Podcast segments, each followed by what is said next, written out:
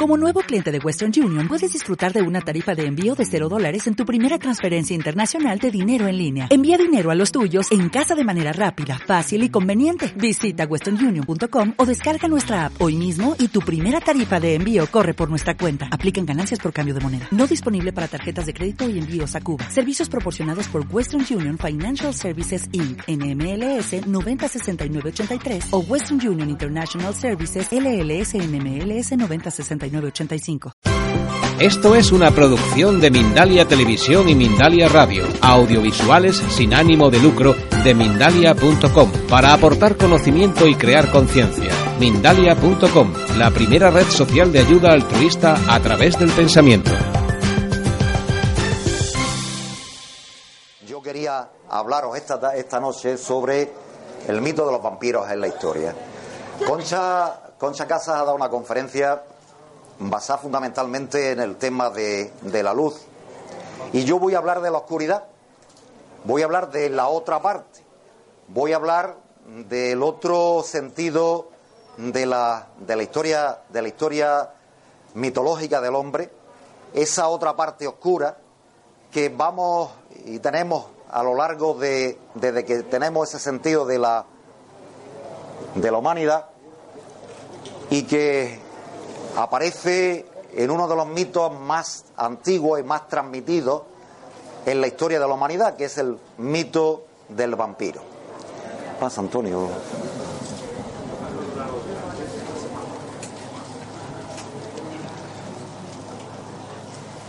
Yo me voy a quitar del medio para que podáis ver un poco lo que estamos, la proyección. Fijaros que es una creencia antropológica. El hombre a lo largo de su historia ha creado siempre, ha creído siempre en espectros, siempre ha pensado que hay algo más allá, siempre ha tenido miedo a lo que desconoce, siempre ha tenido terror a, los muertos, desde la prehistoria, desde el, el, paleolítico, desde el neolítico, eso ha estado presente en la historia del hombre, y sí que es verdad que han tenido ese eterno terror a que de alguna manera esos fallecidos, esos muertos, esos antepasados suyos volvieran desde el camino de la sombra, desde ese mundo sombrío, de esa oscuridad, y se les aparecieran y volvieran a actuar otra vez eh, con respecto a, los vivos. Fijaros qué, qué frase dice ahí abajo. Desde entonces, desde esos tremendos abismos surgen gritos de blasfemia y como una serpiente manchada de sangre surge el vampiro desde su tumba. Ese miedo ancestral ha estado presente en la historia del hombre. Conocemos muchísimos datos, incluso hay datos desde que la prehistoria el hombre ha tenido siempre miedo a ese ancestral temor de la aparición, de ese ancestral temor de un ser que aparezca desde la tumba, de ese camino oscuro y de alguna manera interactúe con los vivos y de alguna manera le lleve por el camino de la perdición, por el camino de la oscuridad, por el camino de la muerte. Pasa, Antonio. En ese contexto está el vampiro. En esta imagen, una imagen del cine, evidentemente la imagen del vampiro ha cambiado a lo largo de la historia. No como el concepto del vampiro, pero sí la imagen, puesto que el cine no ha variado. Los vampiros eran muertos que salían por la noche de sus tumbas del cementerio, para chupar la sangre de los vivos. Siempre los mordían o en la garganta, o en el pecho, o en el vientre, y de alguna manera le chupaban con la sangre, le chupaban ese fluido vital, ese fluido de la vida, y de alguna manera cuando se hartaban de sangre, volvían de nuevo a su tumba, volvían de nuevo a dormir, volvían de nuevo a ese mundo de oscuridad, y los vivos quedaban impresionados por ese ser nuevo que se les aparecía muchas noches. Generalmente eran seres pálidos, eran seres que vivían en ese submundo, en ese camino de la sombra y que aparecían, evidentemente, fijaros, ya el propio Voltaire en el siglo XVIII recoge esa definición de vampiro que tenemos ahí. Un ser extraño, un ser especial, un ser que de alguna manera va a reflejar los propios miedos del hombre. Fijaros el origen apenas se ve, hay demasiado luz y apenas lo, vemos.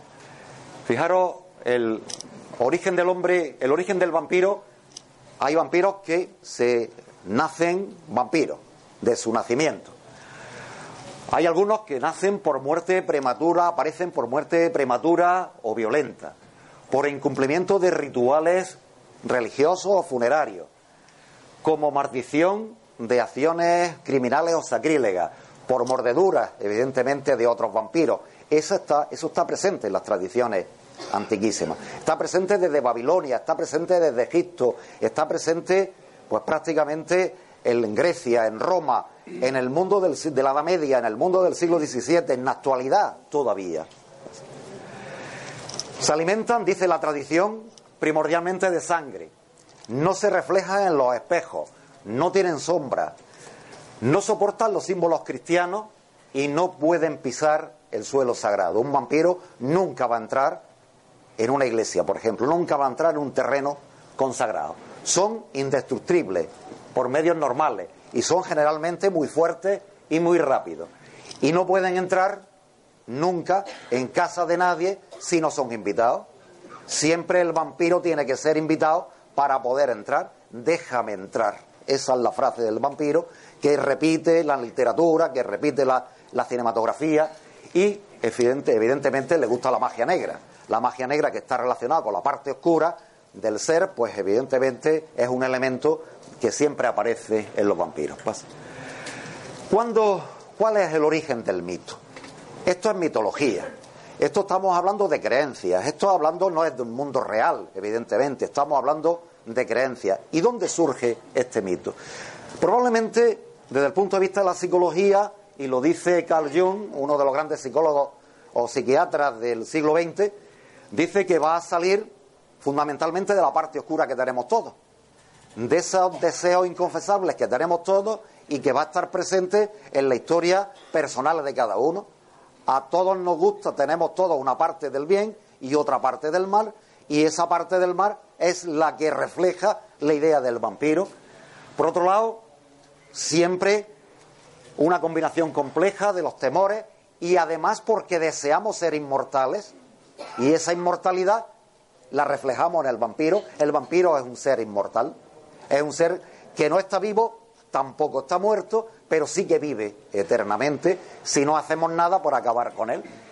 Y por otro lado, el mito del vampiro surge fundamentalmente en la Edad Media, existe de la antigüedad, pero fundamentalmente en la Edad Media, en la Edad Moderna, por las grandes epidemias que aparecieron, la peste bubónica, el cólera y tal, porque no se sabían explicar, antiguamente no sabían explicarlas, no conocían la etiología de las enfermedades y acusaban a esa mitología del vampiro, de ese ser monstruoso, de ese ser que surge de la tumba y le echaban la culpa de todas aquellas epidemias que aparecían en, otras épocas de la historia. Fijaros si es antiguo, Ahí tenemos, no se lee muy bien arriba, pero es el mito de Lili. Eh, hay una parte de la Sagrada Escritura que no están en los, evangelios normales, sino forman parte de los evangelios apócrifos. Y dicen que cuando Dios crea al hombre, crea al hombre y a la mujer. Y esa mujer, primera mujer, no fue Eva, fue Lili. Aquí la tenemos representada en un relieve de época mesopotámica. Esto está en la tradición hebrea, en la, tradición mesopotámica, asiria, sumeria, caldea. Y aquella mujer se revela contra el poder del hombre. Dios la, destina a servir al hombre y ella se niega. Y evidentemente Dios la castiga a ser expulsada, a convertirla en un monstruo, a ser un ser monstruoso fuera del paraíso y le proporciona a Adán una segunda mujer, Eva, según la historia. Esa Lili, creada por Dios como un monstruo, se alimenta de sangre, se alimenta de niños, se alimenta de carne humana, es el monstruo que el primer concepto de vampiro que tenemos en la, en la historia. Fijaros, está recogida la leyenda de Lili hace 3.000 años. Es decir, el primer tema del vampiro que nosotros conocemos en la historia se remonta hace 3.000 años. Fijaros el relieve, fijaros cómo la representan. Una mujer con alas, una mujer que tiene los símbolos de la vida y de la muerte en, las manos y que eh, tiene patas de, de animal, patas de ave y que se presenta por las noches para alimentarse de sangre. Es el castigo divino que Dios le había hecho a aquella mujer que se revela contra el poder del hombre. Fijaros, esto no aparece evidentemente en las teorías de los evangelios normales, porque ya sabéis que aparece la figura de Eva, creada una costilla de Adán, pero hay otras versiones donde nos dicen que la primera mujer de Adán fue Lili y castigada por Dios a ser el primer monstruo, el primer ser que se alimente de seres humanos.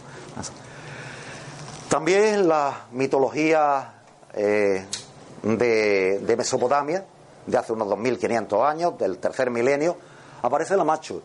Es otra, otra, otro ser monstruoso que arrasa cosechas, que seca los ríos, es el negro horror de las noches de los, de los mesopotámicos y se alimenta fundamentalmente de la sangre de los recién nacidos. Fijaros cómo la representan, la representan como un monstruo con cabeza de animal, donde aquí la tenéis también representada, hay multitud de representaciones de este, de este vampiro mesopotámico, de este ser monstruoso mesopotámico que se alimentaba fundamentalmente de la sangre de los niños, que son generalmente la sangre más pura, la sangre más vital, la sangre más nueva.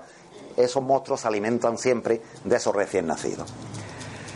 También Galus y Utuku, otros vampiros, otros seres monstruosos que supadores de sangre, también las tradiciones mesopotámicas, son las tradiciones más antiguas, en el segundo milenio antes de Cristo ya se hablaba de este tipo de seres, gente gente a los seres a los cuales la gente de aquella época le tenía un terror inmenso, salir de noche era poder tropezarse con un galo o con un cutuco y caer en su garra y ser destruido y ser absorbida toda su energía vital. Evidentemente también se dedican a comer sangre, eh, perdón, a, comer sangre recién nacido, a chupar sangre recién nacido, a comer carne, es decir, son seres monstruosos, seres de los temores más internos del hombre. En Egipto también, yo hay varios, yo he elegido solamente Semek, esta diosa egipcia que según la tradición, según la mitología egipcia, va a asolar la tierra, asoló la tierra y mataba a los hombres y bebía su sangre.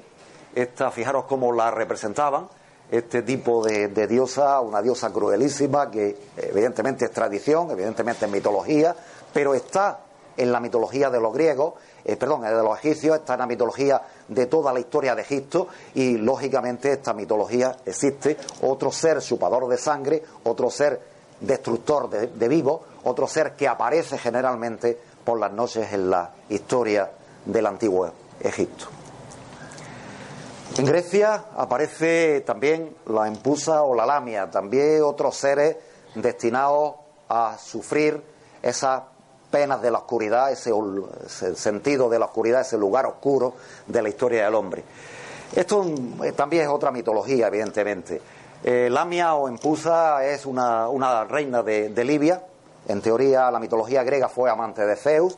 La esposa de Zeus era, se da cuenta de, que Zeus la engaña con, Lamia, eh, mata a su hijo y la condena a repetir constantemente la muerte de su hijo. Zeus lo que hace es que, le permite quitarse los ojos por las noches para que la escena de la muerte de su hijo no se repita, no la pueda por lo menos descansar por las noches. Y esas noches la empusa o Lamia se dedica a salir a perseguir a los vivos, a aparecerse a los vivos, a chupar la sangre a los vivos, a comerse a los vivos y a hacer sufrir a los, a los griegos de aquella época, en la mitología griega de aquella época. Representada, fijaros en este dibujo de la Edad Media, pero también la tenemos representada aquí en un mosaico de, de tipo de época romana. Pues la tradición se pasa hasta la época de Roma, pero es un ser que evidentemente es un ser monstruoso, fijaros que tiene o cuerpo de animal o cuerpo a veces de, es representada con cuerpo de serpiente, pero siempre eh, con la misma historia, chupadora de sangre, eh, hacer atormentadora de vivos, perseguidora de niños, toda esta historia aparece en la, en la historia de la mitología griega también. Otra de las de las aves nocturnas, también chupadoras de sangre, es la estirge. Estirge que aparece también a mitología griega, también a mitología romana, y es otra especie de ave nocturna que se dedica también a alimentarse de sangre y de carne humana. Es también otro, otro ser castigado por los dioses. La tenéis aquí representada, fijaros, como un ave, y aquí también con este elemento monstruoso que aparece también en la mitología romana y que está representada en montones de eh, leyendas y montones de creencias de los antiguos de los antiguos romanos. Mormo, otro, otro terrorífico ser que se alimenta de sangre, un espíritu que mordía fundamentalmente a los niños, a los niños que se comportaban mal, es la especie de, de bute que tenían los romanos en aquella época, y fijaros que es un ser que va a dedicarse a alimentarse de sangre de niños. Es otro de los seres monstruosos, de los seres vampíricos que los romanos tienen en su, en su tradición. Y por último, la larvae, o la larva, en espíritus de los muertos que no habían sido enterrados con los rituales adecuados, con, la, con el ritual adecuado que tenían los romanos, y volvían de sus tumbas. Y eso, evidentemente, esas larvas, esos muertos que volvían de sus tumbas, se dedicaban a, a martirizar, se dedicaban a matar y se dedicaban también a beber sangre de los vivos. Aquí lo tenéis representado dibujos romanos de la época, y también una recreación del siglo XIX de esta larvae cuando se le aparece a uno de los filósofos romanos de la época. Es otro de los seres que los romanos, en teoría, en la mitología romana, les aparecía por las noches, les hacía atormentarse y tenían miedo de que se, por los caminos de la antigua Roma les apareciera y les chupara la sangre. Pasamos a la Edad Media. Eh, en la Edad Media es otra de las épocas curiosas con respecto a la mitología del vampiro. Se va a olvidar toda la mitología antigua de los romanos y tal. Ya sabéis que las invasiones de los pueblos germánicos modifican todas las mitologías antiguas de la mm, época grecorromana y aparecen otras mitologías. Y en la Edad Media aparece uno de los elementos que más se utilizan en la historia de la, de la vampirología, en la mito del vampiro, que es los revenientes, los que vuelven. Los revenants, que se dice en francés, que es la palabra que se, eh, que se usa, y es alguien que pese a estar muerto, vuelve con su cuerpo para agredir a los vivos. Esa mitología aparece en la Edad Media. Antes eran especies de monstruos castigados por los dioses que eh, la estirge, los normos, la, la, lamia eran especies castigados de monstruos que eran castigados por los dioses, pero ahora no. Ahora la mitología ha cambiado, el planteamiento mitológico ha cambiado y ahora estamos viendo que se trata de muertos que vuelven, muertos que reviven muertos que salen de su tumba de alguna manera para perseguir, para alimentarse, para absorber la energía vital de los vivos, la sangre de los vivos. Esta es la, digamos, cuando arranca realmente el mito del vampiro. Primero tenemos una primera parte dedicada a la mitología, dedicada a esos seres castigados por los dioses, y ahora aparece el desarrollo mitológico, el miedo del hombre a la tumba, el miedo del hombre al muerto, el miedo del hombre al que vuelve a la vida después de haber muerto, y el miedo de los seres vivos al más allá, a eso que no conoce, a eso que se llama oscuridad y eso que le hace sufrir, que los atormenta y que no pueden controlar y que ni siquiera pueden a veces ni ver siquiera cuando se le acerca. La idea cristiana va a contribuir un poco también a este tema de los, de los muertos que vuelven. Acordaros que en el cristianismo uno de los elementos fundamentales que aparece en la época de la Edad Media es las famosas almas en pena. Las ánimas benditas, almas en pena, que vuelven para, de alguna manera, pagar sus pecados durante en vida y eso va a contribuir, a partir del siglo XII, siglo XIII, va a contribuir al mito del vampiro. Al final, fijaros, el mito del vampiro se generaliza de esos seres que vuelven de la tumba, fundamentalmente en el siglo XIV con el tema de la epidemia de peste. El siglo XIV fue la época de la peste negra, aquello fue un desastre total, eh, prácticamente un tercio de la población europea desaparece y las, muertes son tan tremendas que ni siquiera los entierran bien, algunos de ellos los entierran vivos, algunos de ellos no han terminado de morirse cuando lo han enterrado para quitarse el posible contagio del medio, y eso vuelve a contribuir a ese mito de que el muerto que no ha muerto con una epidemia de peste, con una cosa que ellos desconocían cómo se producía, puede volver a la vida. Qué cosa tan terrible que un, un muerto de peste, una persona que ha muerto por la peste, abra su ataúd, abra su eh, sitio de enterramiento para volver a salir, para sacar esa mano terrible que abre la caja que lo ha, lo ha guardado. Evidentemente, a partir del siglo XIV es cuando nosotros trabajamos fundamentalmente en el mito del vampiro, en ese mito terrible del muerto que vuelve, del muerto que mm, no sabemos por qué ha dejado su lugar de descanso, su lugar de reposo y vuelve a la vida. Vuelve a la vida para seguir viviendo inmortal a costa de los vivos, a costa del sufrimiento de los vivos. En la Edad Media surgen los primeros vampiros que tenemos, digamos, datados, ¿no? Son los upiros, que son espectros condenados, son distintos a los vampiros actuales, ¿no?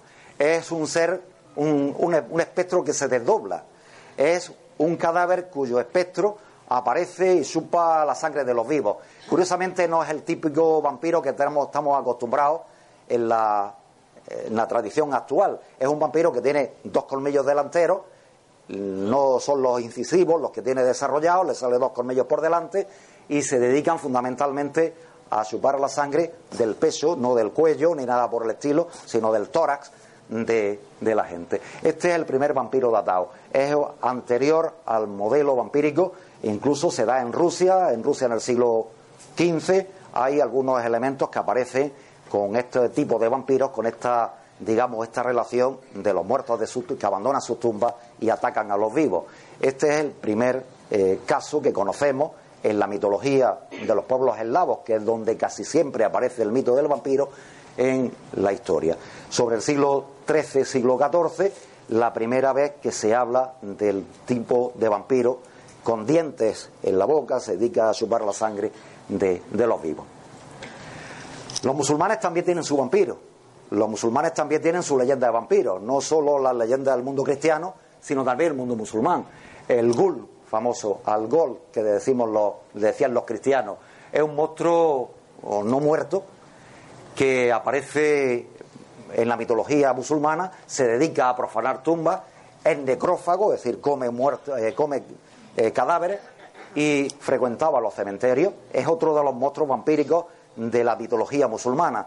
Es curioso, pero está muy representado también a mitología musulmana. Los musulmanes no son muy dados a este tipo de mitología, pero también la tienen. El mito del vampiro traspasa también las religiones, traspasa el tiempo, traspasa las religiones y aparece también en la mitología musulmana. El ghoul es uno, digamos, es el único vampiro que posiblemente esté o aparezca en la mitología musulmana, pero se mantiene todavía. Estamos hablando que suele aparecer sobre el siglo XII en la mitología musulmana está recogido incluso en los cuentos de las mil y una noches y todavía se mantiene en la mitología musulmana en la actualidad. Fijaros que eh, a finales del siglo XVII el mito del vampiro se recoge en la bibliografía. Fijaros el libro más curioso se llama Disertación Histórica Filosófica de la, de la masticación de los muertos. Esto es una cosa muy curiosa, está escrito por Philip, por Rohr en 1679, un año donde en Europa se sufren muchas epidemias de peste, los últimos coletazos de la epidemia de peste, y la teoría es que los muertos, los muertos masticaban los sudarios, los ataúdes y todo este tipo de cosas, y cuando les faltaba el sudario o les faltaba la madera del ataúd, salían de sus tumbas para atormentar a los vivos. Fijaros qué teoría más peregrina, pero que tuvo un éxito impresionante en estos años. Este libro se reimprimió bastantes veces, este libro, esta disertación de la masticación de los muertos, se reimprimió curiosamente. Fijaros, en la teoría, un muerto no muere totalmente, se alimenta de su propio sudario, se alimenta de su propio ataúd y cuando no tiene alimento suficiente, abandona su tumba para atacar a los vivos. ¿Y cómo los ataca? De noche, bebiendo su sangre comiendo su carne, es decir, atormentando fundamentalmente a los vivos. Mientras en el siglo XVIII, mientras la razón o la ilustración aparecía en Europa, donde todo quería explicarse ya por elementos de la razón, por explicar, abandonar las antiguas, las antiguas creencias, aguantar abandonar las antiguas supersticiones, abandonar pues todo este tipo de leyendas que habían aparecido en la Edad Media, en la antigüedad y tal, Curiosamente se publica la enciclopedia francesa, los, famosos filósofos franceses y tal.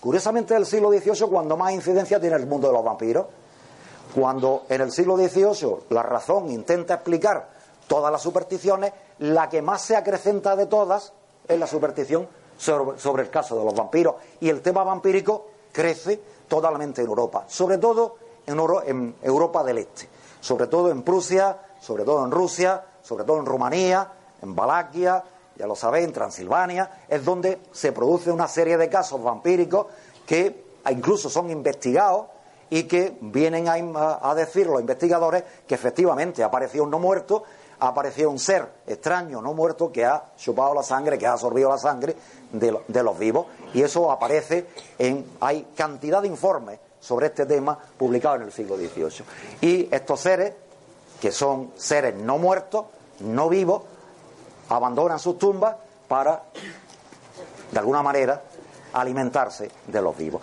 Fijaros, esto es un grabado del siglo XVIII precisamente, donde, como podéis ver, eh, con un hierro candente están matando a un, clavándoselo a un esqueleto, porque en un pueblo de, de Prusia, donde se pensaba que el cadáver, este cadáver salía de la tumba y atormentaba a las aldeas eh, cercanas donde estaba. Y eh, por, por, miembros del gobierno interviene el ejército y lo que hacen es, con un hierro candente, atravesárselo al esqueleto. Esto es un grabado de la época donde ese elemento del vampírico está, está presente. Y seguimos con la bibliografía de la época. Este es otro de los libros famosos del tema vampírico. Se llama De masticaciones mortuorum in tumulis, es decir, la, masticación de los muertos en sus tumbas. De nuevo volvemos al mito del vampiro. Fijaros, y recoge un caso muy curioso. En 1724, en Hungría, Peter Plovis es acusado de levantarse periódicamente de su tumba para asesinar a sus vecinos y prácticamente había matado a nueve personas. Cuando las autoridades intervienen, buscan los antecedentes y abren la tumba del vampiro y curiosamente le clavan una estaca, la primera vez que tenemos datos de que se les clava una estaca a un cadáver, porque cuando ellos abrieron su tumba lo encontraron realmente mm, no se había corrompido nada, estaba perfecto, los labios rojos, la, cara sonrosada, perfectamente alimentado, perfectamente como si fuera una persona viva, mejor, en mejor situación que una persona viva. Le clavan la estaca, la famosa estaca emite un grito tremendo y ahí se genera la primera vez, en este caso, la primera vez de la historia de los vampiros con la estaca. Este libro también fue muy famoso, escrito por Michael Ranf, la, la masticación de los vampiros, perdón, de los muertos en sus tumbas. Un libro curiosísimo que remonta y recoge muchísimas historias de la zona de Hungría con respecto a los vampiros.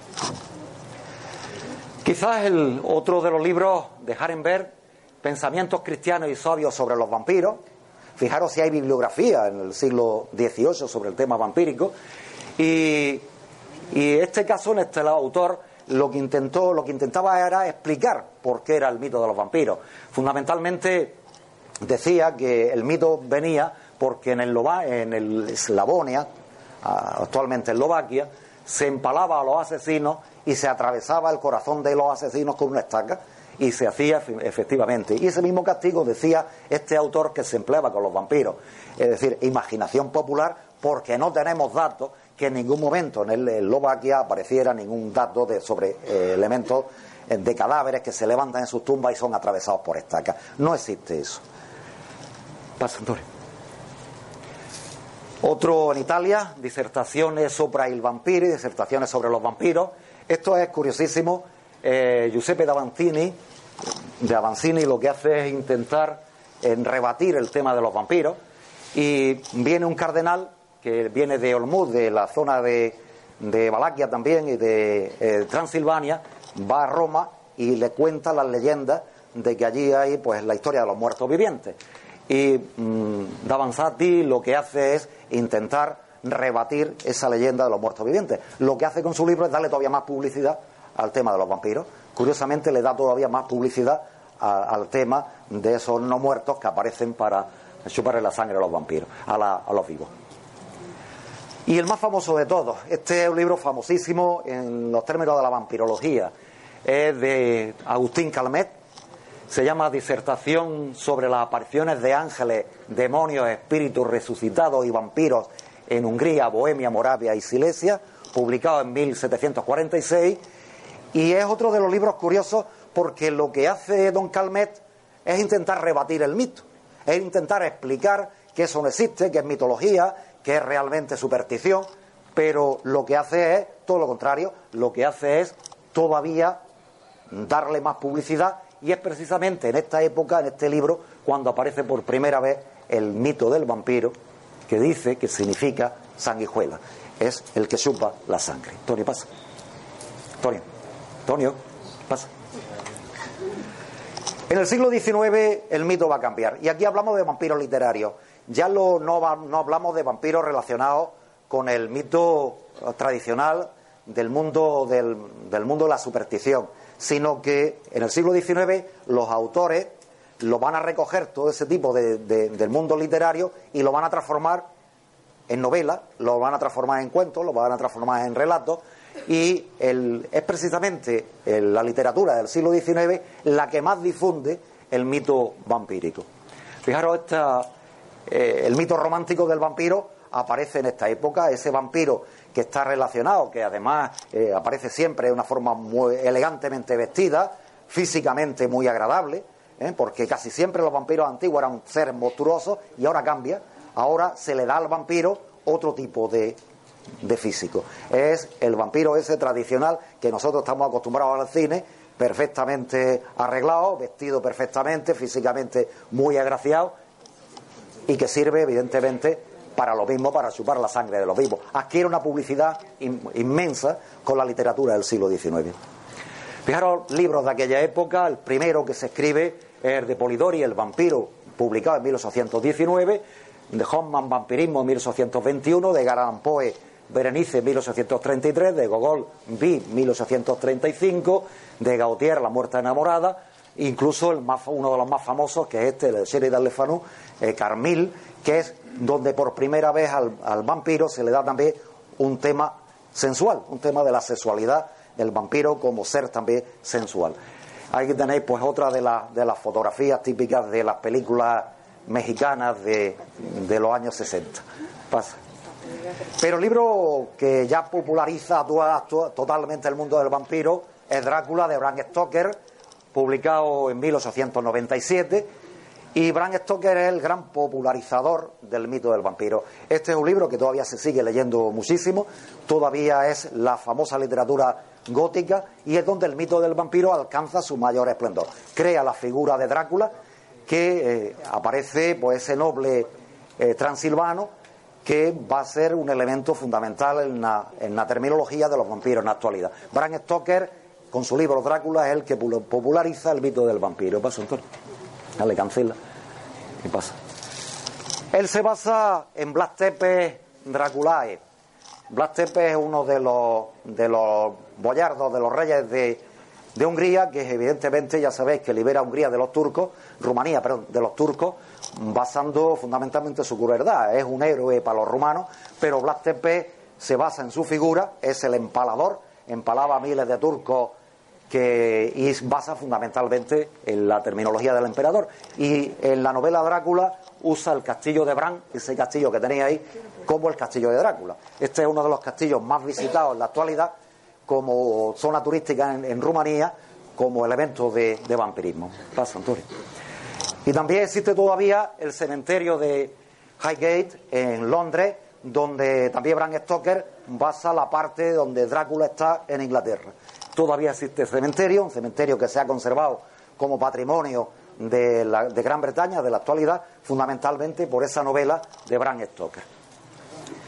El cine es quizás lo que más ha popularizado el mundo del vampiro, ¿no? Desde la primera Nosferatu de Murnau, publicado, vamos, eh, películas de los años 20, eh, Bela Lugosi también como vampiro, y el último, los últimos vampiros, desde Christopher Lee, de las películas de Fisher, en la famosa película eh, Drácula, Príncipe de las Tinieblas, y después ya sabéis la película de Coppola sobre Drácula y otra nueva que se ha estrenado, está a punto de estrenar. El cine ha popularizado esta imagen del vampiro, ¿no? Este vampiro magnífico, este vampiro bien conservado, no monstruoso, agradable, que sí que es verdad que necesita entrar en la casa de, la gente, necesita entrar, pedir permiso para entrar. Estas imágenes son muy famosas, estas imágenes son las que hoy tenemos casi todos en mente de la idea del vampiro. Y fijaros, en arqueología a veces los, arqueólogos, los historiadores también encuentran cosas que relacionan con los vampiros, con la tradición, con el culto a los vampiros. Fijaros, esta mujer que se encuentra en, en un barrio, un cementerio de la peste de Venecia, la encuentran con un ladrillo en la boca, fijaros el cráneo, con un ladrillo en la boca, eh, piensan los arqueólogos que está relacionado para que no salga de la tumba. Si de alguna manera eh, está el mito del vampiro. O estos encontrados en Bulgaria y en Polonia, donde, fijaros, se le ha clavado una estaca, en este caso una pieza de hierro, para fijar ese vampiro en la tierra, para que no se levante, para que ese muerto no se levante. Esto es muy típico, está surgiendo últimamente, antes quizás no se le había dado importancia, pero últimamente eh, muchos yacimientos arqueológicos de Hungría, de Polonia, e incluso de Italia, como podéis ver, se están encontrando cosas que pueden estar relacionadas con esa superstición, con ese mito del vampiro, con esos muertos que se levantan de sus tumbas y de alguna manera intentaban fijarlo. Ahí tenéis otras representaciones, otras cosas que se han encontrado. Fijaros, es, les cortan la cabeza para que no salgan de su tumba y se la ponen a los pies. Es otra de las formas que los arqueólogos creen que también está relacionada con el vampirismo, con esas creencias en el no muerto que se levanta de la tumba. Esto también, ya, como podéis ver, es una excavación arqueológica en Polonia, donde se ve clarísimamente, pero esto es verdad que no solo en Polonia, se ha encontrado en muchos más sitios. Este modo de, digamos, de separar la cabeza del cuerpo, de alguna manera puede estar relacionado con ese mito de evitar que esa persona que se ha enterrado, por alguna razón se le tiene miedo, se tiene miedo a que se levante de la tumba, que aparezca, y entonces se le corta la cabeza y al separar de la cabeza del cuerpo se quita el miedo a que se levante el vampiro de la tumba. Las protecciones con el vampiro, esto se han tenido, pues evidentemente en todas las supersticiones, están en casi todos los pueblos europeos. Enterrar el cuerpo boca abajo, cabeza abajo, colocar guadañas cerca de la tumba, amputarle las piernas al cadáver, colocarle una cruz en la, en la boca, colocar ajo en la boca, eh, atravesar el corazón con un objeto punzante, clavar estacas de hierro en el cadáver, como esas que hemos visto, o decapitar al cadáver, como esas que hemos visto. Y los talismanes protectores contra el vampiro en las tradiciones europeas, una rosa silvestre, el ajo y el azufre, el crucifijo y el rosario, lo habéis visto en todas las películas cómo le ponen el crucifijo al vampiro, las semillas de mostaza, que dicen que es curioso que se le echa la semilla del mostaza al ataúd del vampiro, entonces el vampiro no sale porque se entretiene en, contar las semillas. Eh, curiosamente es lo que dice, y evidentemente ponerle un espejo, porque el espejo él no se ve y se asusta. Fijaros, esta es una escena que la he puesto ahí de la película Terror en Silent Lot, una novela de, vamos, de una serie de televisión basada en una novela de Stephen King donde se ve claramente que el niño que ha sido mordido por un vampiro se ha convertido en vampiro y está diciendo en una ventana, déjame entrar, déjame entrar, porque si no el vampiro no puede entrar. Es una escena terrorífica de esa, de esa serie de televisión sobre Silent Lot, de la basada en la novela de Stephen King.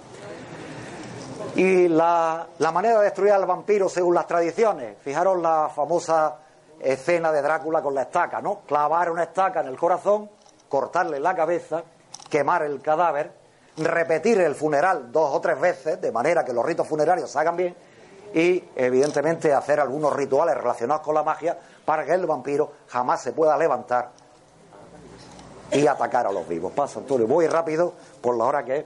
Pasa. Pasa, pasa. Pasa, pasa. Pasa para atrás. Pasa para atrás. Tira para atrás. No, para atrás, otra más. Mirad, estos son cajas que se, que se conservan de instrumentos para matar vampiros y se conservan en los museos, tal como las veis, con las cruces, el agua bendita, el rosario, la Biblia, el Nuevo Testamento, eh, la rosa silvestre, es decir, son cajas que se han conservado de esos rituales matavampiros del famoso Van Helsing, que nunca existió tampoco, que es el tema novelístico, pero siempre, en la tradición siempre había algún cazavampiro. Y estas se conservan en los museos. Están, había esos kits matavampiros, que aquí los tenéis, y están, pues, por ejemplo, este está en Londres, en uno de los museos vampíricos de Londres. Pasa, Antonio. Y pasa, pasa. Y ya para terminar, para terminar, os quiero contar un cuento, una historia, no un cuento, una historia de verdad. No como los cuentos literarios que cuenta, cuenta Concha Casa, que son preciosos y muy bonitos, sino un cuento real, un cuento histórico. Esto que estáis viendo, supongo sabéis lo que es, es la iglesia de Lobres. Es la iglesia de Lobres. Londres, no, Lobres, Lobres. Lobres ahí al lado. Fijaros, esta iglesia, este pueblo de Lobres, durante el siglo XVI vivió un señor que se quedó prácticamente con todo, se llama Francisco de Arroyo.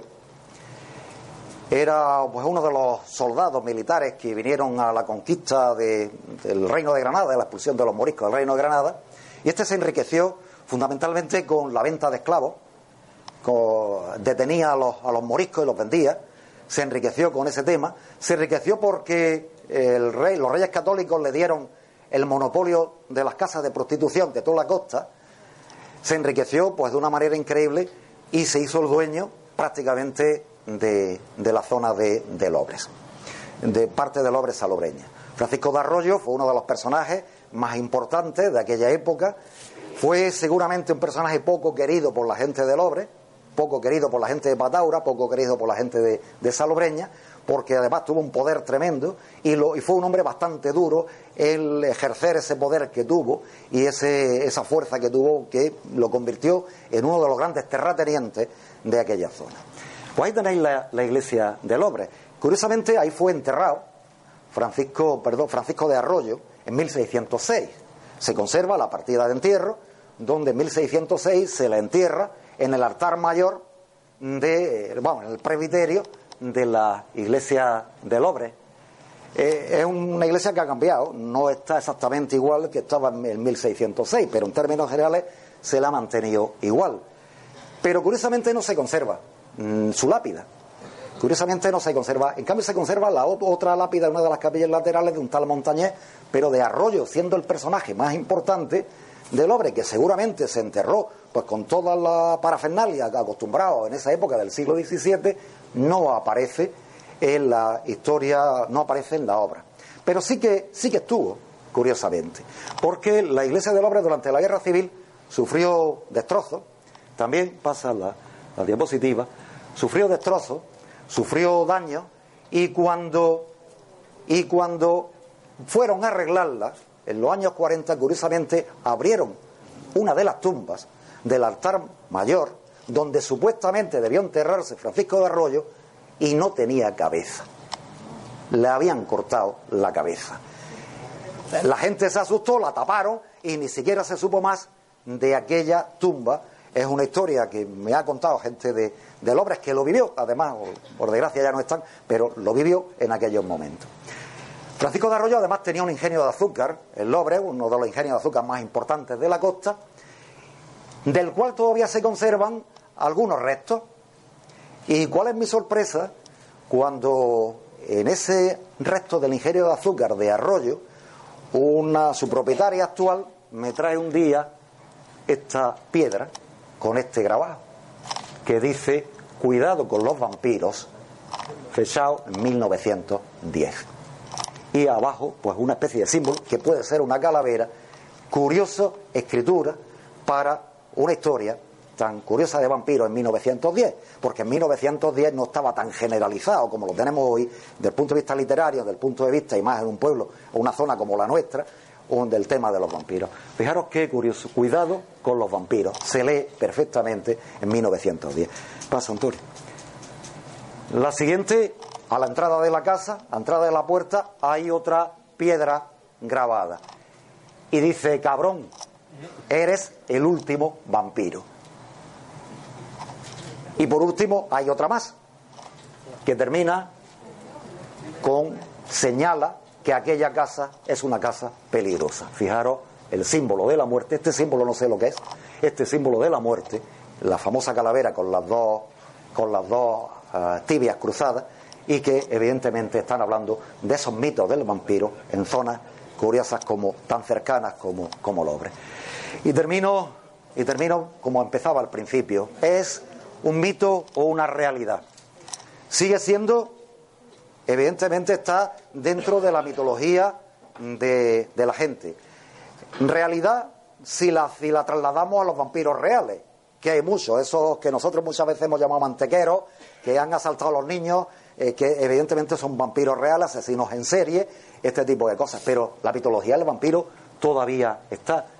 Es una mitología que no se ha perdido, es una mitología que está presente, lógicamente, en nuestras propias tradiciones, en nuestra propia forma de ser, es evidentemente, como yo decía al principio, la sombra de nuestro propio ser, ese lado oscuro que tenemos las personas y a todos nos gustaría, aunque intentamos evitarlo, parecernos a un vampiro. Y con esto termino, daros las gracias por esta primera noche de la, jornada de mi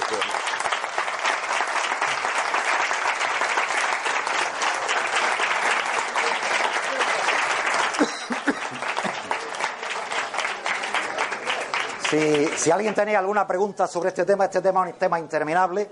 No quería alargarlo más por la hora que es, pero podíamos estar aquí hablando tres horas sobre este tema. ¿Tenéis alguna pregunta? Pues terminamos aquí y, gracias a todos. Hasta mañana, lógicamente, claro.